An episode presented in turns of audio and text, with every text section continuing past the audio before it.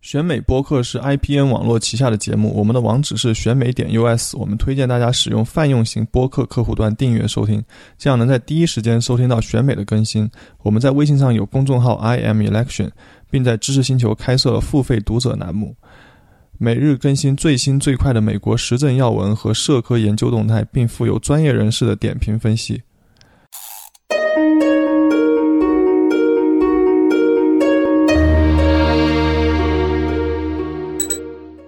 那我们就开始呗，然后先呃整个 brainstorm 一下现在整个的呃对这个文本的解读。我你们先各位集中谈一下吧，就是我知道因为有些在群组啊，然后大家零零碎碎的都已经开始讨论，就可能比较集中的先说一下你们对演讲文本的看法，然后可能列出几个你们自己从你们的角度觉得最重要的 message 是什么吧。呃，谁先说？呃，明奇你先说吧，看到你开着麦克风。哦哦，OK。呃，我觉得这个事情对我来说，我觉得它最大的 message 就是说，美国现在把这个议题全面的扩大化了，就它已经不仅仅说，肯定不限限于贸易，甚至也不限于经济，而是说要有一个对中国一个全面的一个回应。那可能从中国角度来说，觉得这是一个进攻性的一个动作，但是。从美国自己的这个逻辑来讲，他认为这是对，他认为之前中国一系列的问题都没有得到没有一个有效的回应，现在是时候推出整套的，而且是互相关联的，他的一个呃政策回应。因为因为之前呃上周吧，也是呃应该是 CIA 之前的一个 Deputy Director 在华盛顿邮报上面就发了一个 op-ed，就是说。他提出的这个问题也是建制派一直很长久以来的观点，就是说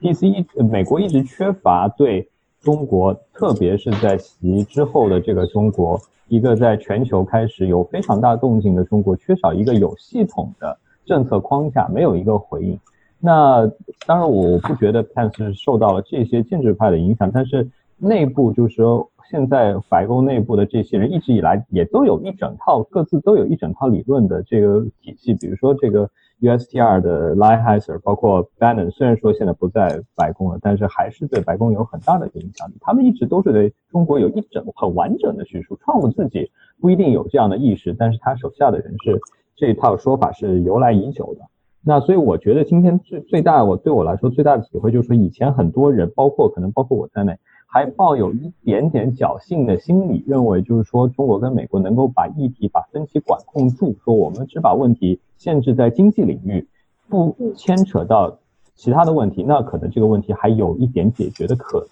但是现在已经变成了一个全方位，而且是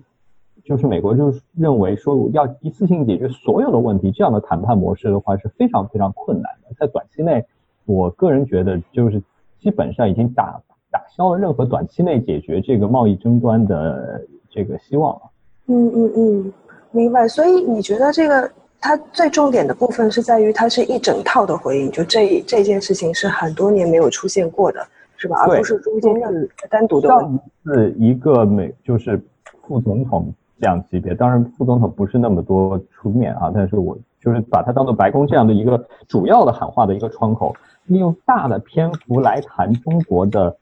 呃，新闻自由，谈中国的宗教自由，甚至就是说，比如说他虽然说他说我们尊重一个中国政策，但是我们认为台湾对于呃这个中国人来说是一个更好的选择，这样的语言是非常非常罕见的。那放在以前，甚至是呃很难想象的一种一种语言。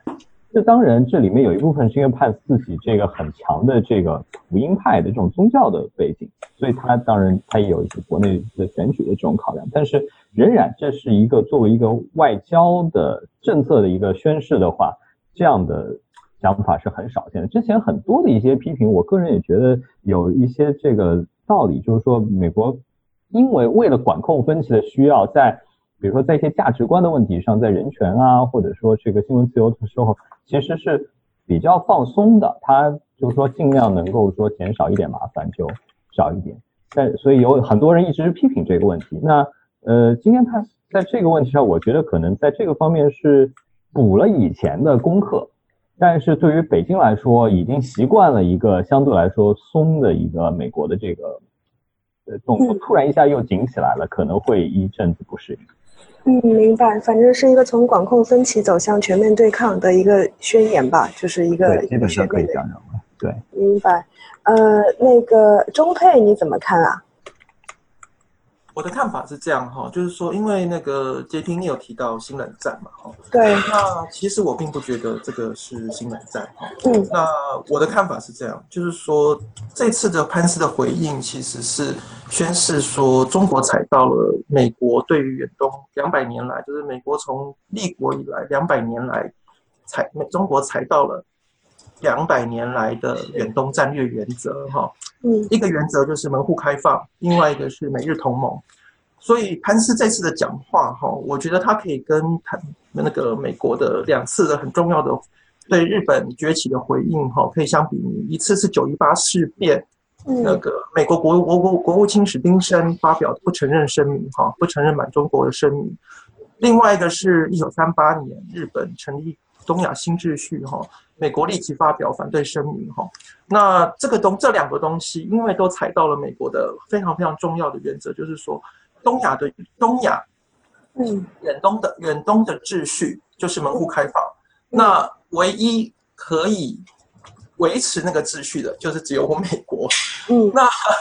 这个东西非常的麻烦，这个其实是贯穿美国两百年来的一个战的战略，哈，那这个东西就是。就是其实其实是从美国门罗主义出发，然后随着它的国力的增产增长，变成夏威夷的泰勒原则，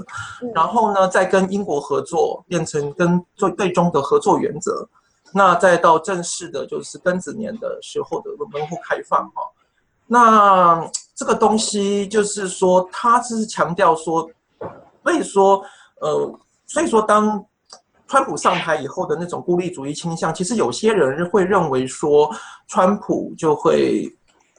就会从东亚撤出。其实我那时候就一直认为说，这个两百年来的东西不会打破的，这个不可能的。那所以说，呃，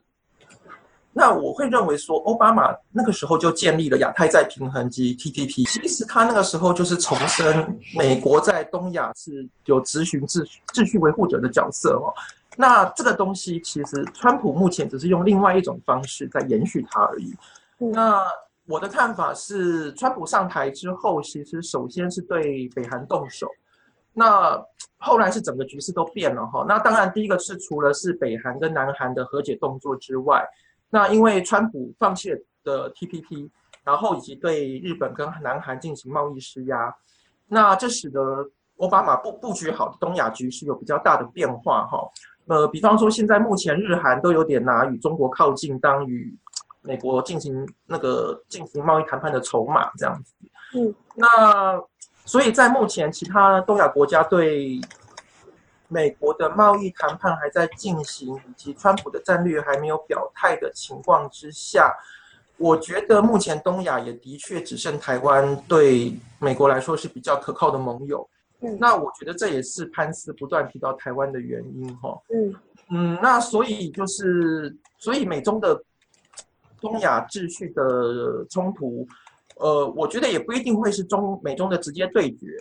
那就会像有点像是欧美跟俄俄国的冲突，不会不会美国跟俄国俄国直接打起来，而是会由地缘政治前沿国进行哈，比如说乌克兰嘛。那台湾目前的确有可能变成乌克兰，那台湾也很也很，台湾内部也有人自愿想要变成乌克兰这样子哈。那当然，台湾处理得好，也许会变成芬兰，就是冷战之后的芬兰的那样的角色。嗯，那另外这这个是台湾，那当然这个是之后的事情。那回过头来讲中国哈，那我觉得对中国来说，其实我一直认为习近平上台上台之后哈。他就是在走走战备体制，战备体制，嗯，所以潘斯的谈话反而变成习近平体制的自我实现的预言了，嗯，其实我觉得对习近平的权力反而有巩固的作用。那当然，但是中国的政治跟经济走向不能只看权力是不是巩固了，那外在的政经环境以及中国怎么去选，嗯，如果中国内缩，我觉得可能就会变成像委内瑞拉那样子，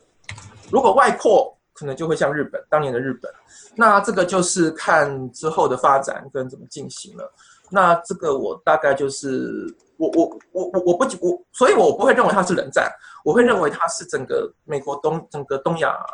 就是远东战略的整个整个延续啦。那因为跟日本的斗争是在冷战之前嘛，那所以我会觉得这个要把当时怎么跟日本在东亚进行竞争、进行斗争、进行那个那个对决的冲突的时候的一些呃状态放在一起看呢。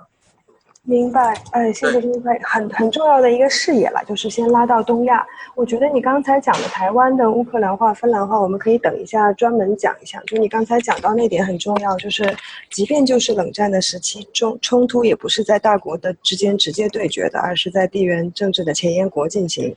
对，然后我想问，我想补充问一下，你刚才说到就是整个东，就是美国对东亚的这个远东两百年来的战略原则的这个延续。你是就从他的演讲文本里边哪一些很具体的 message 让你感到这一点吗？还是哦，其实我我一直其实我一直在准备说美国有没有类似这样的东西出来，因为那个东西就是 自我实现的预言，好吗？对对，就是我觉得亚太再平衡就有这样的东西了，就有这样的调调了。但我觉得潘斯的这个东西是特别是进攻型的，是特别明显的。啊，明白。那对对，那那这个东西其实当然是说的很明显了，他那个就是里面的文本说哦，我就是要这样做，并不是。那我会觉得说，他这个东西的确是呃更进攻型，尤其是它里面呃背后又有美国白宫里面的鹰派嘛。那这个里面我觉得是是就是你不能不能说就从文本分析里面看，那我会觉得，但是可以可以看得出来，美国的确是要呃跟呃。呃，不惜跟中国有一呃一定程度的冲突了。明白，明白。对，嗯，好的，我们先到天龙，天龙，你你你来讲一讲呗，你整个的感受。其实我想衔接一下刚刚中佩中佩和明奇两个人的这个观点。大陆人看中美关系，经常说中美关系建交四十年来，或者最多从尼克松访华时候看起。但其实从美国来说，不管你是跟中华人民共和国打交道，还是跟中华民民国打交道，还是跟满清政府打交道，这个这个本身是有一个很强的延续性。那对对他来说都是 China，不管你是哪一个代表中国的政府，的一个存在两百多年的这么一个区域性的政策和大政方针的东西是在里面。像昨天的彭斯就说的很清楚，他就从这个中国晚晚清时代的时候开始说起。啊，我们美国没有瓜参与瓜分中国，我们美国友好，在中国建了学校、教室，然后还帮什么中国人民在二战中把日本给打跑了什么之类，这都是在谈，其实是谈中华人民共和国建国以前的事情。但是就是从美国角度来说，这就是一个很有延续性的事情。但我们大陆的很多学者经常就是说啊，我们中美建交以后怎么怎么样，过去四十年怎么怎么样。但其实从美国来说，美国就是有个更广阔的这么一个视野。但是我也很就是，但是从另外的角度说，就是毕竟中华人民共和国和之前。的这个历代政府还是有不一样的地方，而美国就像一开始林奇说的，就的确在过去二十年甚至三十年，它缺少一个对中国和对亚洲一个比较连贯一致的这个，就是在具体操作上还是有一些不是那么连贯的地方，就导致呃，特别是过去这十几二十年，特别比如像那个小小小布什时期，后来不是打伊拉克，然后导致这个中国在它东部的这个时候就找到了所谓的这个自己看来的战略机遇期，对吧？所以我觉得昨天这个讲话是一个在我看来可以算是贸易战升级和扩大化的一个标志性的事件。但从另外角度来说，我觉得这贸易战本身它就不是一个单纯的贸易战，和八十年代美国、日本之间或者之前美欧之间这种贸易战并不是一个单纯的翻版。我们看之前，比如说五月份美国代表团的那些他的要求，还有后来美国政府在 WTO 啊抨击中国的那些讲话，可以说美国现在几乎完全否定了中国模式。就我们中国推行了这么多年，国际上喊的这种中国模式也好，跟共识也好，所以这场贸易战早就已经升级成了两种路线斗争。过去我们可以说这是两种经济发展模式之间的斗争来解释，但从昨天搬过去以后，就可以变成两种国家制度之间斗争。这本质上就是，在我看来，和美苏之间这个争霸的这个就更类似，而不像二战之前美日的那种争霸。但美日的之间争霸，那是因为日本对美国的这个这个经济体制也好，而政治体制也好，并没有构成一个制度上的威胁。嗯，而苏联是对美国造成一个制度上的威胁。苏联当时对不管对美国也好，还是对欧洲很多国家那些，它是有制度上的吸引力的。而日本的那个制度对美国民众来说，应该说大日本帝国时期的日本，对于美国国内民众或者欧洲民众来说是毫无制度吸引力的。而现在中国就试图让自己的制度变得有国际呃这种一定的程度吸引力，跟美国在争夺这个势力范围。当然，争争夺的势力范围可能是美国一些不怎么看重的边缘地区。所以我觉得，呃，他们双方说的有道理，但是我觉得这已经不再是单纯的远东战略问题，而已经涉及到这个全球争霸问题了。嗯，你们三个人一个比 一个比一个把问题升级。好的，我觉得沿沿沿着那个天龙刚才讲的那个点，呃，其实我也特别想听听另外两位的意见，就是他说到经济模式，就是这已经从一个经济模式的斗争转向升级到一个路线国家制度。我不知道有没有价值的成分哈，就是因为大家说冷战，冷战，冷战的最重要的点是意识形态的斗争嘛。但今天很多人不认同的点，就是在于我们已经不是一个意识形态斗争的时代了，我们在一个利益利益争斗的时代，商人治国，利益争斗。所以，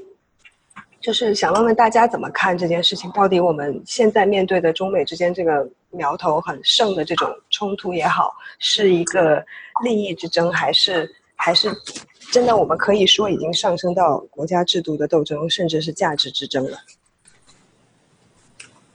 明奇怎么看？好，嗯，我我觉得这个事情是就中间发生过一个变化，因为我刚才还在看，在今天，如果我们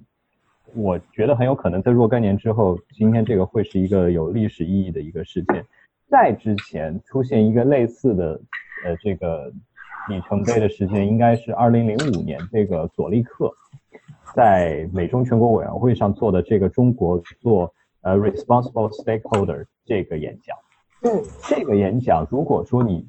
我刚才在看了一遍，你会发现这其中的议题跟今天的百分之九十的都是重叠的。嗯，它的经济方面的议题，索利克在零五年的时候就已经提出说中国的这个贸易赤字。现在可能不是问题，未来会有问题。那中国的这个知识产权会是一个问题。然后中国经济的模式，他也提到，他说他这个语言，这个那个时候还比较的含蓄。他说，at times can be mercantilist，就是有的时候有一些重商主义的倾向，但是他没有把这个话说的很死。嗯，就是说那个时候已经有一些这样的苗头了，但是因为毕竟零五年的时候，中国的经济体量跟今天虽然已经零五年，跟今天还是差得很远，所以那个时候。美国大的方向还是判断中国是在向它的一个预期在靠拢的，这个预期就是说中国的整个呃经至少是经济治理的模式是完全要向市场经济制度，首先这个要去靠，然后可能还有一些人吧，至少在美国，他的一个潜台词是这个会按照一个标准化的民主理论的这个路数，就是经济的自由会引发政治的这个自由的这个逻辑。但是在今天，在从零八年之后，渐渐渐渐的，一直到最近，就去年开始，现在整个就是美国政策界，当年在说这些人都开始或多或少的承认说，判断出了问题，或者说事情没有像自己预料到的这样在发展，所以说他，而他们认为球在中国的这一边，主要是因为中国的原因，没有主动的向这样的模式靠拢。导致了现在的这种呃理想和现实的这种差距，因此现在他美国也改善了自己的姿态，做出的这个姿势是要来纠正中国的这个呃中国的这个轨迹，所以从这一点来说，我就是我不是特别同意用一个利益就是这个力量均衡 balance of power 这样的这个模式来分析现在中国跟这个美国的这这样的一个模式，因为。如果说是 balance of power 的话，美国作为一个这个离岸平衡的这个力量，它对任何国家、任何新势力都会采取一种，嗯可能是都会有一种类似的方式。那但是中国的这个情况又尤其的特别，美国的一开始它是不希望采取这样的框架来来来应对中国，它更多的是有一点像是英国或者说这个呃。英国在美国崛起的时候，这样的框架就是说我尽量保持我们两个新老可以说世界霸主之间这个利益方向大致是一致的，这样我们中间可以避免这样的冲突，完成一个世界秩序的一个更新或者说迭代。那当时美国的一个讲法就是我欢迎你，如果你能够承认你是支持现有秩序，而不是作为一个秩序颠覆者的话，我是欢迎你加入这个，加入到这个秩序来的。那么这个判断在最近发生了改变，就是当初实际上判断的人都纷纷承认自己错了，而当初持持那些鹰派，就是当初就怀疑的人，就现在就说你们看吧，我当时就是这么说的，就这样的声音开始占了这个主流。所以美国现在很多的做法都是有的时候是一种惩罚性的，或者说是纠正式的这个力量。它本身的目的并不是在于说我们要谈判，我们要来合作，而是说我要对你做出一定的惩惩惩罚，来强迫你改正自己的这个轨迹。所以说现在介于这个当年的就是非常呃温柔的这种合作模式和美苏那样就是冷战的形式之间。就是美国，我也不觉得他已经完全坚定了，就是说未来只有可能是对抗，他现在仍然是只是作为了一种这个早期的这个纠正的这个努力，但是照这个路径发展下去，进入到更就是强硬的这样对抗，甚至扯进入一些安全领域的一些安全领域的问题进来，这也不是完全没有可能。嗯，明白。所以你的意思是说，现在还没有完全升级到一个。呃，类似于像冷战那样的路线斗争，就是你把它理解为一个惩罚式、纠正式的力量，或者是就是朝着这个朝着我们都不愿意看到的方向去，但是还没到，是吗？现在就是说通俗一点，美国的这个现在的形象还有点像说，我现在给你一次机会，我给你一个警告，嗯嗯，但是如果再发生的话，我还有我保持这个升级我现在手段的这样的这样的这个能力。明白，呃。中配跟天龙，你们认同吗？就是这一个 warning。哦，这个这个呃嗯呃，朱明奇讲的，我其实蛮赞成的哈。就是说，其实我我觉得在大概在嗯呃苏东坡之后哈，美国对于中国的关系，它有一个，就是因为我之前其实都大部分都是用那个一个美国外交家的一个米德的外交家外交理论家米德的谈法来看，呃，美国对中国的政策哈，就是说。当时美国的确就是他这美德是把整个美国的建国以来的外交分成分成四种主义了。那那从苏东坡以后，美国的看法都是这样，就是说他会认为说，呃，我用自由贸易，然后呢，我就自由贸易不只可以互相受贿，而且因为交往沟通，而且呢，我也可以顺便传播自由民主。那在这个部分呢，我就可以使得中国慢慢的民主化。台湾及南韩都是这样，都是因为这个过程造成目前台湾跟南韩的民主化。那当初呃，的确是有非常多的我的不管是智库，甚至是美国的企业家，还有政治家。都有这样的看法跟态度哈，那问题在十几年过去之后，就是二十几年过去之后，这条路发现已经慢慢走不通了。那就是包括像，那最那最最重要的质变，我觉得就是川普的兴起哈，那就是整个的呃民粹化嘛。那那个时候就会变成呃非常的杰克森主义了。杰克森主义就是非常强调呃血缘，非常强调呃人呃人。人民基层人民的利益，然后甚至非常强调以呃血债血偿的反 血债血偿的进行呃进行反反抗哈，那这个部分就会最后就会我们就可以看到呃米那个潘斯还有那个川普呃他们在于这怎么面对中国这件事情，他的那种狠劲是比较明显的。呃那这个东西我觉得的确是呃可以看得出来美国的整个大的转向啊。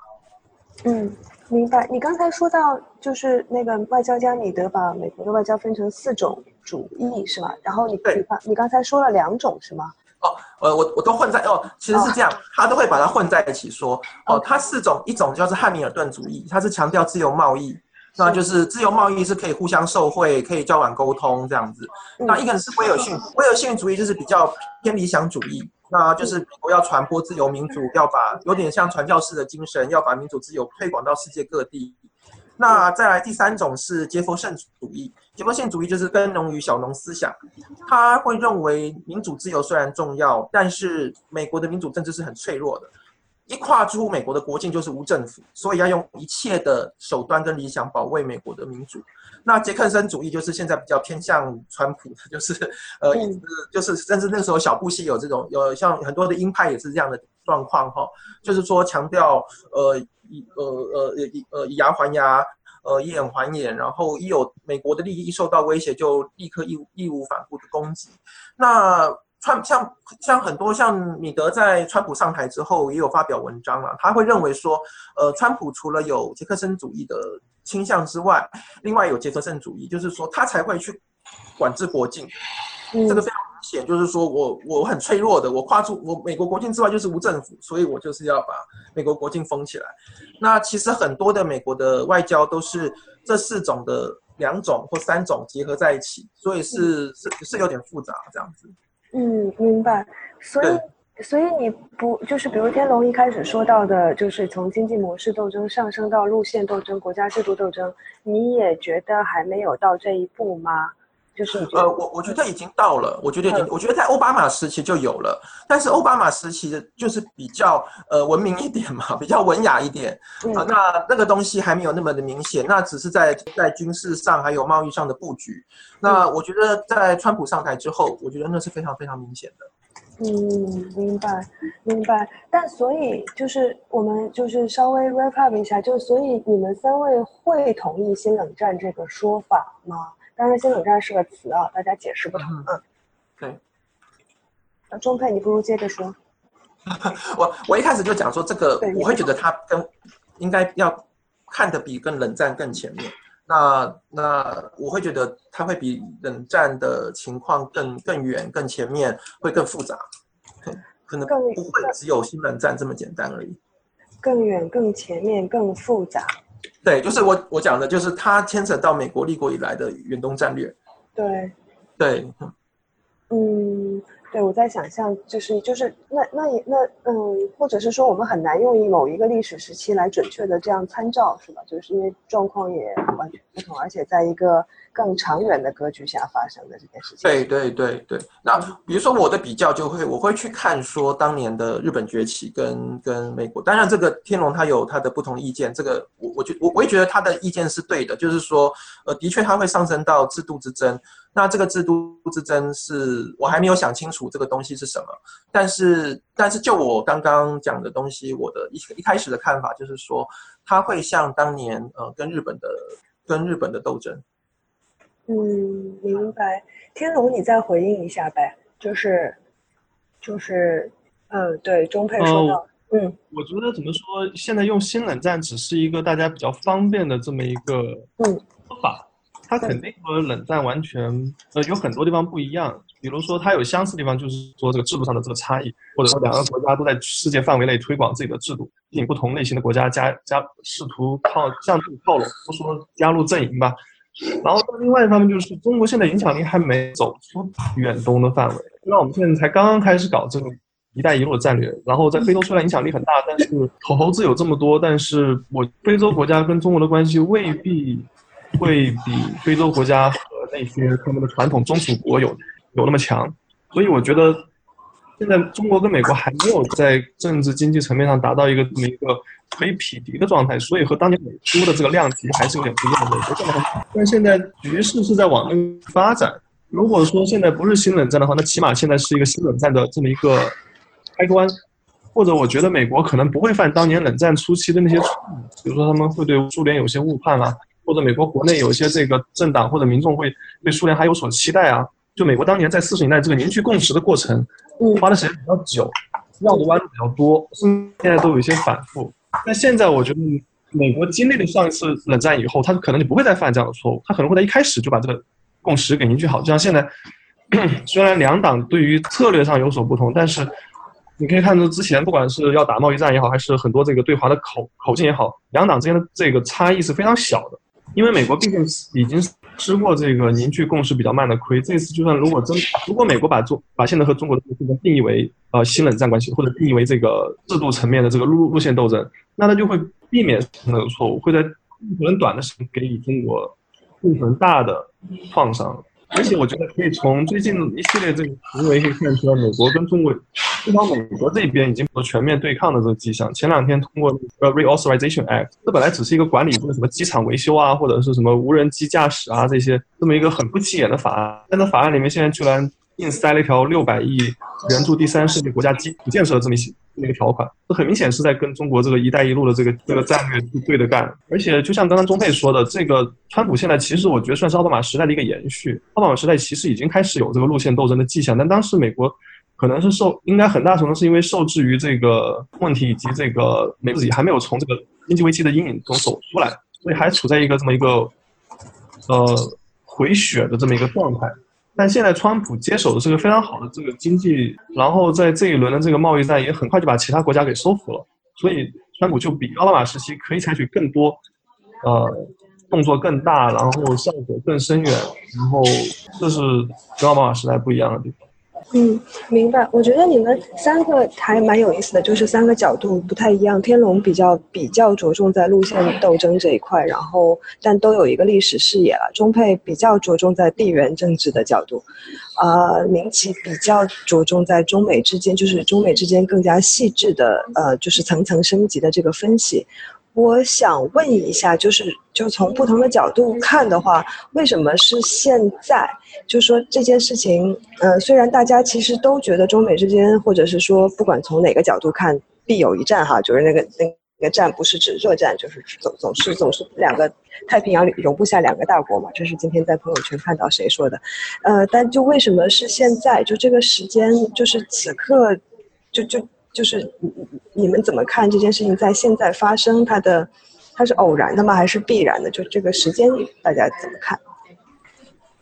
嗯，我不觉得这个事情是必然的。就是我对这种宿命论，就是说什么必有战这样的这个说法，一直抱这一种怀疑的态度。因为我我觉得这个很多时候人事，包括这个国家的这个决策来好是有选择的。现在。呃，很多事情都还是有其他发展的这个呃可能，就是说，呃，刚才我想有一点没有说，就是这个跟现在跟冷战有一个根本的区别，就在于冷战的时候，苏联是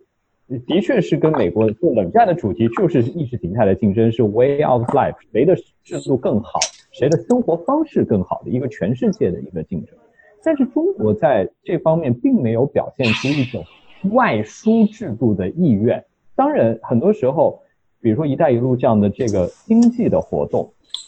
会让很多人看到说啊，你中国投资来了，所以你把中国的这一套做事情的方式，乃至你的政治制度也带进来了。但是从中国的角度来说，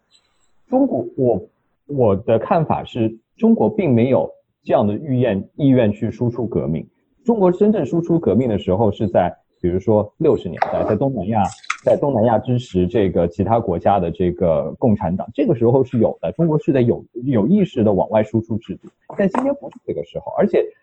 就是我个人的一个看法，习近平他的就是这个在这方面，他也不希望输出这个制度。比如说他在做国家副主席的时候，应该是在墨西哥访问，就有一个很著名的这个讲话，大致意思就是说。我们在这个第一，在家里面没有饿死人；第二，又不往外输出革命。有些外国人吃饱了没事干，老来指责我。我觉得这个里面它的一个底色就是说，我不来惹你，你也别来惹我。嗯。那么，但是这个时候，当然这也是很多时候对于研研究者来说是一个新的问题，就是中国一直的想法就是我们在当地投资，那我们是。不关心政治，我们是 apolitical 的。你们不管什么政党，不管什么政府意识形态，我们都可以做生意。在很长时间以来，美国也相信用这套方法可以跟中国在两个意识形态、政治制度非常大的超级大国之间，能够形成某种良性的互动。但是现在发现说，即使中国没有有意识的在输出这样这个输出自己的价值或者输出自己的制度，随着这个它的经济的。足迹在全世界扩展，这个是一个必然会发生的过程，不管你愿不愿意。就是当你这个人变胖了的时候，你就一定会挤到边上的人，嗯，对吧？这个不是不一定是你愿意这么干，但是美对于美国来说，他也他看到了这样的一个事实，所以他要来重新评估他之前的这个假设。就是我和你的制度不一样，那我们究竟有没有办法好好相处？即使是在经济的领域，就是回到你现在的这个问题，即使是在经济的领域，美国也开始看到说，中国跟比如说在零五年，美国欢迎中国加入世界秩序，就是加入这个国际大家庭的时候，中国的经济模式也发生了很大的变化。零五年的时候，当时，呃，这个奥运会还没有开，佐利克那个时候对中国的看到判断是中国的改革，中国的这个特别是经济向市场化的这种方向的改革是在非常有目标的，而且是相对来说比较快速的进展的。就是说，第一，中国政府给出了明确的承诺；第二，也看到有一定的这个实施。当然，这个有的人那个时候就已经觉得在有些地方动作可以再快一点，但是。你如果放在一八年，已经过了十八年以后，我再去看佐利克的演讲，发现很多问题基本上跟零五年没有根本性的变化。这个如果你以这样的时间时候来看，就是作为我来说，我有的时候很难理解为什么我的比我年纪更大的这种 China hands，他们都会对于中国表现出一种沮丧或者失望的情绪，因为我没有经历过，我我在零五年的时候我还什么印象都没有。但是现在如果你来比较，你说发现，在过去的这十几年当中。那些经济方面大家纠结的几个问题，中国的知识产权保护的问题，中国的这个呃这个这个重商主义的这个问题，中国国体的这些问题，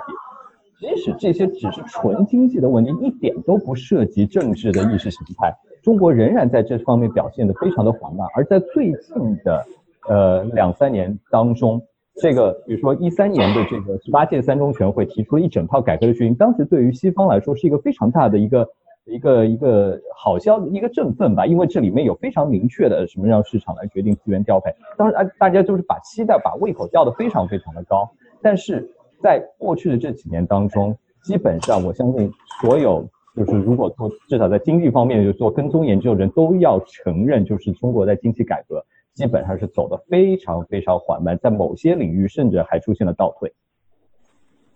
所以这个就。导致就是说我之前的所有的评估，我要重新来，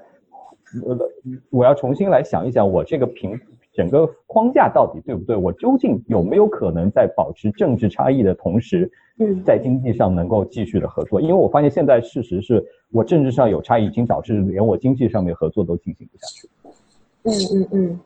明白，所以你觉得这个不是必然的原因，其实是因为它不是两个呃，像中国没有主动的这种意愿，但是其实是经济亦步亦趋，亦步亦趋走到这一步。对，而且中国在经济改革的议题上不是一个必然的过程，就是没有一件事情说明中国的经济改革一定要往前或者一定要往后，在大多数的情况下，中国都是有选择的。嗯嗯，确实是，嗯，对。明白，所以，所以在当下的这个发生，实际上，呃，反正至少不能不，至少不能说它是必然的吧，就是也也好，嗯，也很难说都是双双方到了今天是有选择的，选择是可以改变的。明白，明白。那个中配你怎么看？我，呃。我我先这样认为哈，我觉得美美国跟中国的竞争之间的竞争其实一直都在进行哈。那呃前面提到“一带一路”，我会觉得哈，“一带一路”反而我之前一直这样看，我觉得“一带一路”并不是中国的扩张。而是其实是中国面对多次围堵下的一次小突围，怎么讲呢？就是说，其实，在呃二零零零年之后哈，美国那个中国他一直想要有几个突围的动作，以及报第一个就是很重要的，就是说呃如何跟日日本跟那个还有南韩合作去搞亚元。但是这个东西始终被美国去呃，不管是拉拢日本还是拉拢韩国，然后其实就几乎就是无疾而终。呃，另外一个围堵就是整个岛链的围堵嘛。那呃，就是基本上如果呃中国要成为海权国家，它没有它其实在要出大陆棚。他目前唯一的希望就是拿下台湾，但问题是他在不管是统一战线上，还是在呃政治的经营上，其实这对台湾其实已经几乎是完全没有办法，呃，就是就是没没就是这个，除非真的是武统成功了，才有可能跨出太平洋了。那我一直觉得，呃，一带一路其实是在向右转，没有办法成功的底下上下的向西走。那其实那个是，呃，其实是那个是无可奈何，一个是独角化的现象哈。那这个东西能够发挥多少作用？而且它的沿线又会碰到日那个俄国的势力范围，然后中东又是英美的势力范围，那非洲又是各个殖民列强的 势力范围。我我真的就是觉得“一带一路”这个东西，就是就是从一开始我就觉得它是一个只是一个小的转身，因为真的是在太太平洋出不去了，它只能走古古宫海峡这个小小地方出去。那个真的要发生战争的时候，古宫海峡是完完全全是不能被期待的东西。那这个这个我所以我会觉得，呃，这个。这次的围，这次潘斯的讲话，其实也可以视作是 多次的围堵下，呃，再次的确认说，我就是讲白了，我就是要围堵你，然后大概就是这个样子了。对，那我我我我会觉得，那再来。再来另外一种，呃，刚刚那个那个杰平问的问题是说，中美是否真的会有一战？我觉得那个好像是，我记得十十呃呃十年十年前还是七八年前，呃，中国的那个中国的书店常常出现的书，还是呃报纸常常会出出现的标题吧。那现在反而是，呃，我们现在在谈这个问题。呃，我我其实会觉得哈，呃，美国这边呢，其实一直有各种的说法跟论述出现，各种立场。呃，比如说举个例子，像美国跟日本的的斗争，比如说一九三三零年代好了，就比较白热化。其实，在十九世纪末就有不少人在提出日本跟呃中国呃就是必有一战这，呃日日本跟美国必有一战啊。那其实都可以把它视作成呃不同的理论，那不同的人的想象去把它慢慢的合理化。然后我觉得其实只是呃巧合的碰上。呃，这个呢，那个呃，现实的发展而已。我觉得倒是不用把这个过去的一些看法，呃，这么的在意的去说，好像真的某个人猜对了，其实倒是不用这样子。嗯，明白。我觉得你刚才说的那个多次围堵下再次的确认，这个很重要。就因为刚才那个问题说，为什么是现在？其实也有一种说，就是中美之间是必然走到这一步嘛。嗯。但你说到多次的围堵下再次的确认，听起来。就它仍然是一个连贯的，而且是一个就是反听起来有一种必然性啊，就是就是会往这个方向发展。就只要中国继续，呃蹦跶，它必然遭来新一轮的围堵，是这个感觉。但但但我觉得习近平的那个上台，他的一些强硬的动作，他的搞像我一直觉得他他在搞战备体制了。他这个东西，如果呃呃，如果不是这个这个这个变音的话，我觉得可能会有不同的发展。我觉得不，这个不不应该是必然的啦。明白，就是，呃，明白，就是习近平的这个 aggressive 的这种这种这种姿态，实际上是一个重要的变音了。对对对对对。嗯，明白。那个天龙你怎么看啊？就是我觉得说他这个突然有很多。偶然的因素，比如说中国领导人是哪一个？我们也知道，一二年的时候，当时有很多这个宫廷里面的这些传闻，是吧？所以最后谁出现也是个很偶然的事，可能是个很偶然的事情。然后川普的上台也是个很偶然的事情。去年一六年我们选美，大家都认为希拉里肯定跟所有人一样，就后来来来来来了川普。川普和希拉里如果处理对华关系，肯定是两种截然不同的路数，对吧？对，因为这有很多。偶偶然的因素存在，就像这个，但是我觉得也有一些必然的事情在，比如说我们中国的几几十年如一日的这个反美的这个历史教育，对吧？其实美国在历史上在中国扮演的角色并不是那么不光彩，但是我们好像把所有事儿都扣在他头上。然后这个就像刚刚钟佩说的，这个三七八年前这个书店里面这些什么。啊，中国可以说不啊，或者是什么中美必有一战啊，这种书啊什么之类的，这不光是在这个书店是畅销书，然后甚至有些书会成为，比如说什么领导给下给下级人人手一本啊，什么这样的书，对不对？它就有这么一个氛围，然后这个长期以来舆论上这种民族主义的这种宣传，会制造这么一个很大一群对美国怀有不了最。最低程度是不了解，最高程度是极度恶意的这么一个民众，然后这些民众很大程度上可能在一定程度上会反过来影响到中国的这个外交上的角角色，可能更倾向于某一种，而不是另外一种，对吧？虽然就像刚那个明启说的，我们在任何感情上都是，不管是对内对外也好，都是有选择的。但是说你选择这个没有选择那个，很可能并不是一个偶然的选择，而是一一一个长期酝酿出来的一个必然的结果。嗯，就民意和教育的多年的酝酿。嗯，明启同意吗？呃，我我觉得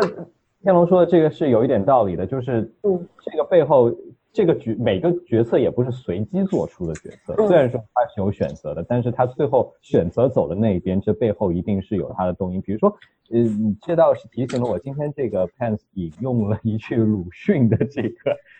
鲁迅的一个金句，说，呃，大概意思就是说，中国人看洋人从来都是要么就是野蛮人，要么就是圣上，从来没有把他当做自己的朋友，当做同类来看。他当然，我觉得这个应用引用其实不是很妥当，就以他以他自己的一个 context 来讲，有点有点望文生义。但是这个恰巧放在我们这个语境里面是可以解释一些问题，就是说中国的这个社会舆论的同理心啊是有问题的，包括这个就直接影响到决策层，就是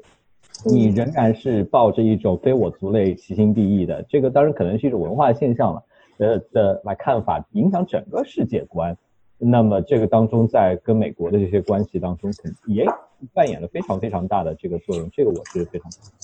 这个这个我呃，听你们两位讲哈，那我倒是想问，就是说，到底是不是这大概近十年来哈，中国的中国没有好好对美国的亲中派进行好的统一战线，反而 反而把他们打成敌人。嗯，我我没有就是。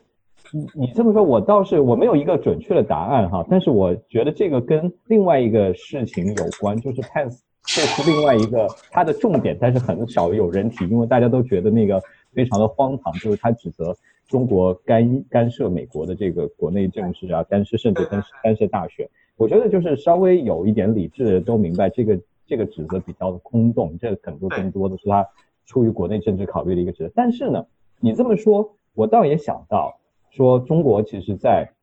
美国的这个呃知识界也好，在美国的智库或者说美国的这个新生态这里面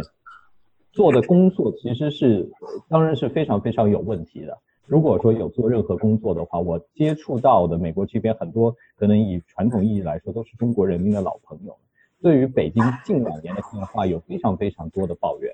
嗯，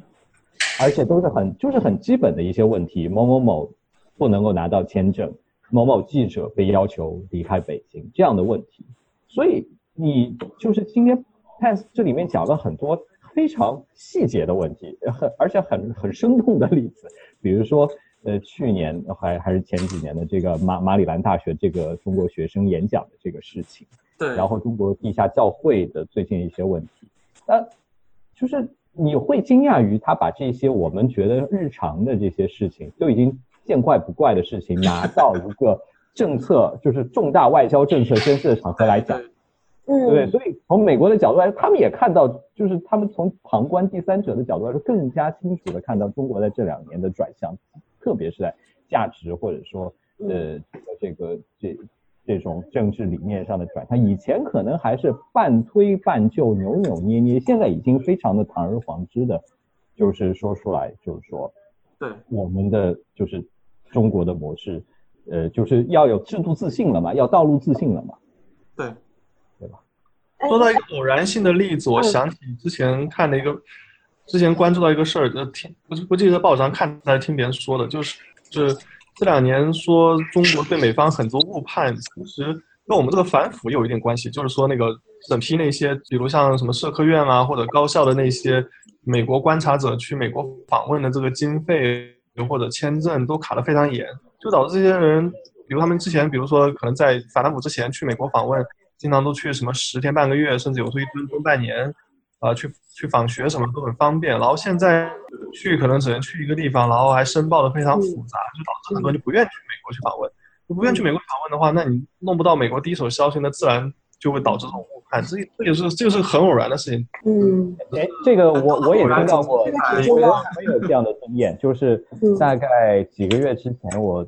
有跟这个国内来的一个还算是挺高级的一个智库的代表团，有就是交流了一下，然后就是闲聊，然后我就听说他们在美国大概一只能够一次出国只能够一个礼拜，对。啊，对你不能够超过一个礼拜的时间，所以导致他们的行程是非常非常的赶，然后我觉得说实话效果也很大的折扣，我当时对这件事情有点在这种情况就没有办法培养私人嗯。但但是跟一个我我知道，就是他们是整就是整体性的反腐策略，然后就导致他们各个地方嗯就很偶然的会加就收紧了这个。对，这这个是完全有可能。就是我我就是为什么说整个中国的就是现在的气氛的转向，就是这种从上往下讲究讲究统一思想，讲究从上往下的运动式的。呃，搞运动式的这个政策，然后讲究这种统一集中控制，对，这个是非常大的一个变化，体现在这种细节上，就是在一些很官僚的事情上面有很很非常不合理，但是又很没有弹性的要求，那就在日常生活中就破坏了其实很重要的就是两个国家之间人与人的这个交往，嗯嗯嗯，对吧？你就是让这些本来很有机的这个社会的活力就没有。对，嗯，还有像那个就是彭斯，我不记得他有没有提到，就说那个 CSSA，还有像那个呃，在海外建党支部这些事情，其实也都是这两年意识形态这个舆论制造出来一种，大家好像要去加强党的存在啊，然后有人到美国去搞一党党支部，其实它只是对对内表中心的事情，然后在美国这边看来就会觉得啊，这个中中共的势力渗透到我们这个美国校园来了，干涉到学术自由啊什么之类的。是啊，对啊，他今天是提到了，他直接点名点了 CSSA。对，然后还提了这个要求外企建党支部的这件事情。对啊，对，对，你说这件事情，呃，平心而论，根本就是中国就是没有还没有到这个像俄罗斯这样有这样的能力去通过这样的手段来搅和你的国内政治。即使有有的时候有这样的想法，也做不到。这种很很多的这种动作都是因为对内的要求而向外溢出了，然后被别人解读为说你要来干涉我。嗯，我觉得这里点到了一个很重要的问题，就是到最后说这个民间就是民间就从民间到智库的这个交流减少了，呃，可不可以这么说？就是在美国跟中国，亲中派跟亲美派都在，呃，因为某种原因被边缘化，可以这么说吗？国内的对国内的情况，我的感觉应该是这样。那个我我我想问一下哈，就是就是两位，就是说第一个就是呃，在中心案中心案之后哈，其实那个中国内部有一批反省的声音啊哈，那包括这次检讨检检讨胡安刚哈，检讨反正这些东西，我觉得这一个月以来，就是在在就是川普最近这一波的那个在。再去讲一波，呃，再再去，呃，再去宣布一波的那个那关税的之后，我觉得最近的官媒还有舆论的呃批判美国的声音开始出来了。那个是你跟两位觉得那是定调了吗？就是说，呃，中国这边已经确定了，说我们就要是比较的是要强硬的回击了吗？我我不觉得，我不知道天龙有什么呃看法。我我不觉得目前有什么定调。我觉得。嗯，作作为北京来说，很多时候还是现在还是在抉抉择或者说观望的一个过程，因为确实没有什么显而易见又好的呃选项，所以说呃大家有的时候可能默认的就是我先哦，我跟我跟明奇观点一样，我不觉得这个最近这个央媒有什么新的比较明确的动向，能够反映出上面的这个决策圈思考的。嗯，明白。那我想再稍微补充一点，那在美国，就因为中派一开始说到中国没有好好对美国的亲中派进行统一战线，那在美国实际上亲中派有在被边缘化吗？你们觉得，在美国的状况？这个我觉得川普是直接导致了所有的建制派都有一些边缘化，倒不见得是不是亲中。所以，而当然，亲中呢又常见在建制派当中比较多嘛，所以我觉得这是一个，呃，附带的一个一个效果。但是，呃，就说美国的这个政治生态，虽然说白宫现在变得很多，但是，呃，你说这些传统的亲中派仍然声音还是可以发得出，而且，呃，还是很重要的。但有一个问题就在于，他们也他们的整体对中国的态度也发生了一点小小的位移。没有以前那么轻中了。对嗯，明白明白。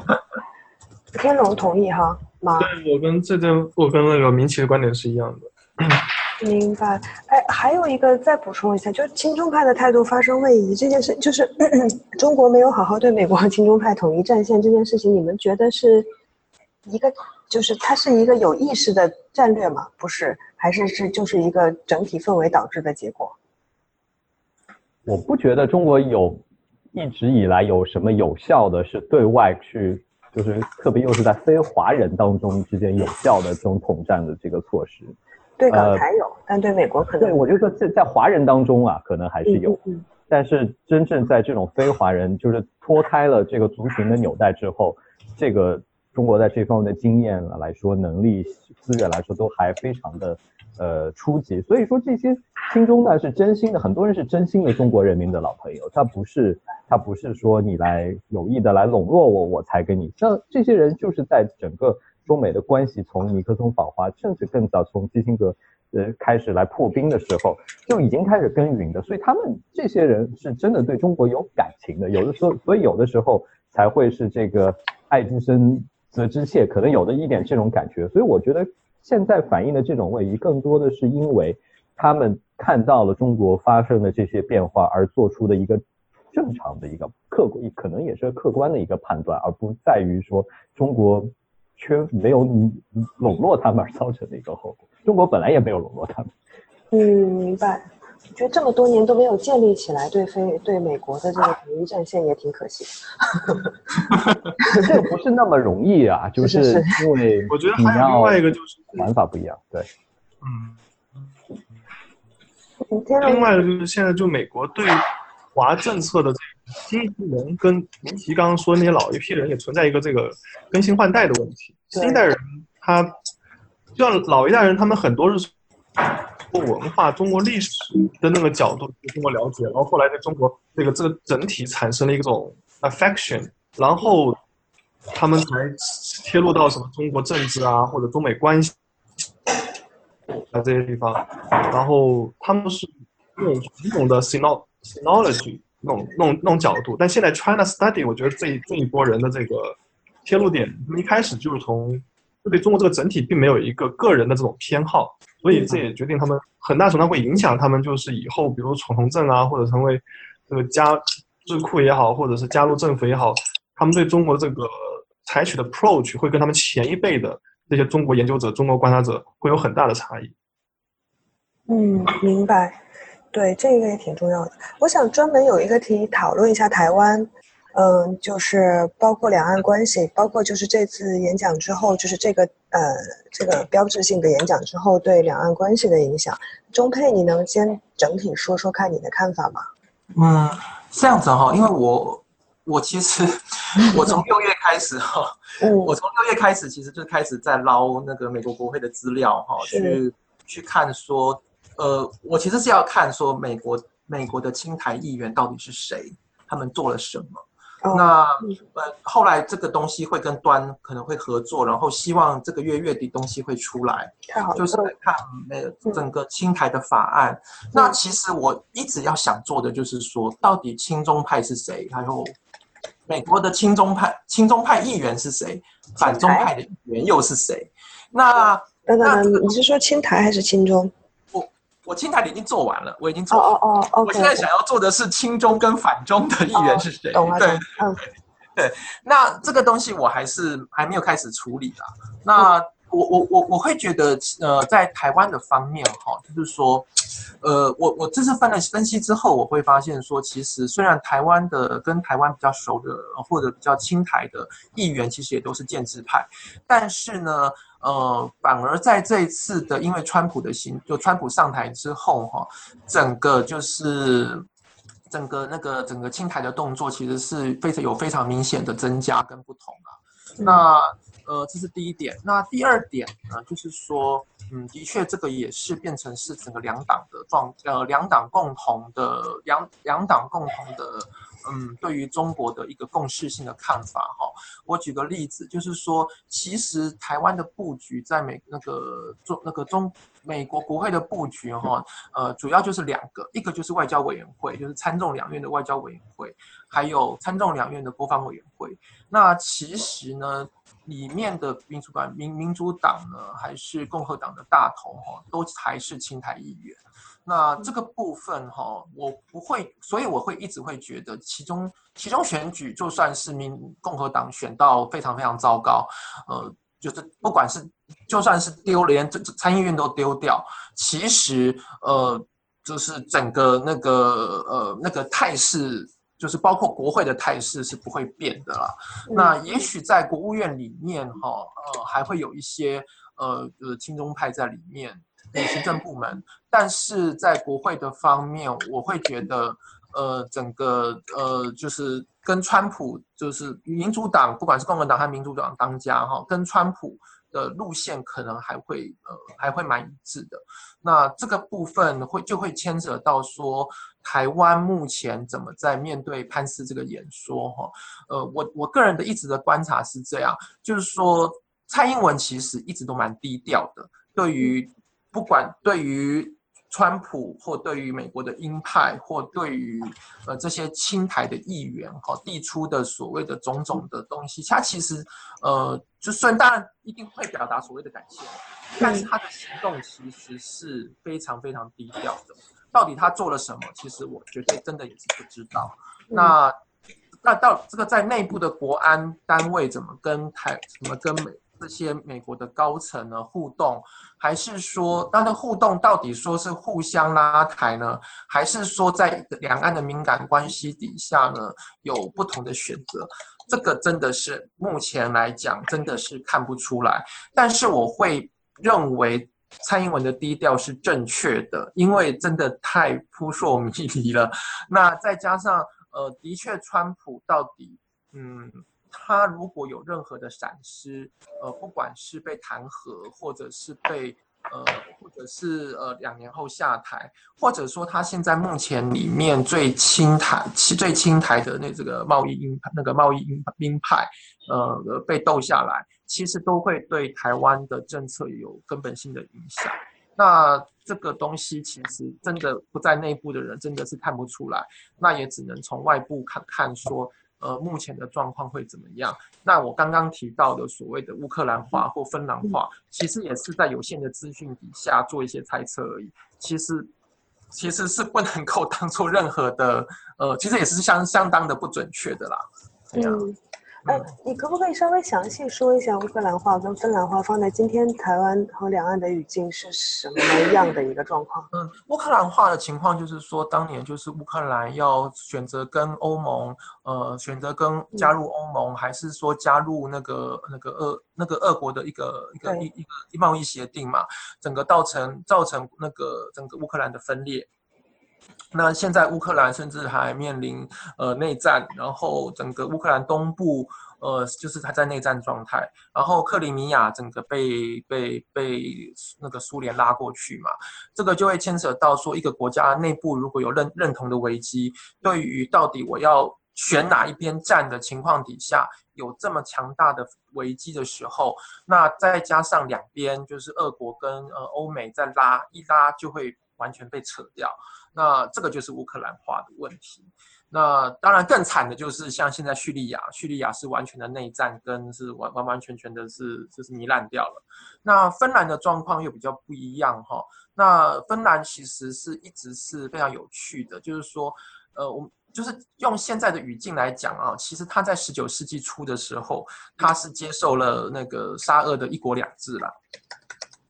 然后在一国两制一百多年之后呢，就是追求独立。那追求独立的时候，是跟俄国真的也是跟苏联打了一仗，才争取到了独立。那但是他那个时候，芬兰是呃，之所以能够苏联跟苏联对抗。他却是因为他是站在轴心国的这个角色上面。那在战后呢，他运气蛮好的，因为他在呃芬兰是在呃围堵苏联的前沿嘛，所以芬兰呢就被美国保护，呃欧美还有北约保护了起来。然后呢就很顺利的呃成为一个呃北欧模式的社会福利国家。